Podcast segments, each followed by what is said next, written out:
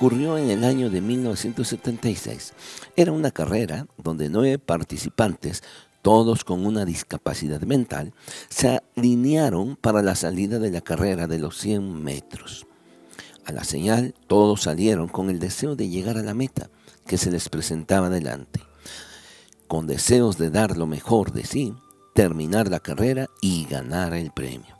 Todos, excepto un muchacho que tropezó en el piso cayó y rodando en su carril comenzó a llorar. Vieron al muchacho tirado en la pista. De manera sorpresiva, dos de los competidores frenaron y regresaron.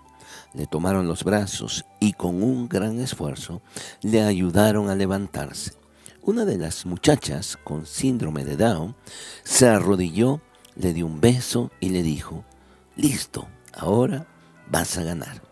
Ahora los tres, con los brazos entrelazados, caminaron juntos en dirección a la meta. El estadio entero se puso de pie y en ese momento no había un solo par de ojos secos. Los aplausos duraron largos minutos.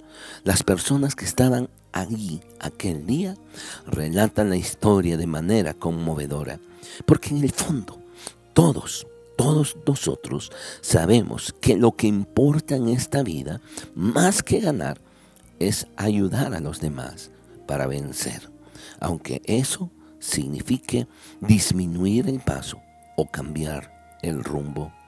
El verdadero sentido de la vida no es que cada uno de nosotros gane en forma individual, sino que logremos en nuestra carrera ayudar a otros y así juntos triunfemos. Algunas veces tendremos que disminuir el paso, otras quizá cambiar el rumbo que originalmente nos habíamos planteado.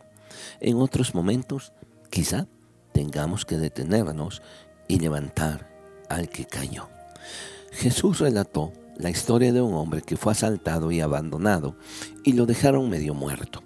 Pasaron dos personas sumamente religiosas y al verle siguieron de largo. Tal vez preocupados por sus actividades, no lo dice la historia. De pronto pasó un hombre, al parecer un comerciante. Este detuvo su marcha, le llevó al pueblo más cercano y consiguió hospedaje y pagó para que le cuidara. Se comprometió a que a su regreso les pagaría cualquier diferencia que hubiera requerido el cuidado de aquel moribundo cuánto trabajo nos cuesta detenernos en el camino y modificar nuestra agenda diaria. Estamos ocupados y con grandes sueños que son loables. No hay nada de malo en eso. El problema radica en que estamos tan ensimismados en nosotros y eso es lo que nos incapacita para ver el dolor que hay alrededor nuestro podemos cambiar y hacer la diferencia, por lo menos en la persona que está a nuestro lado, en nuestro prójimo. Muchas gracias por su atención.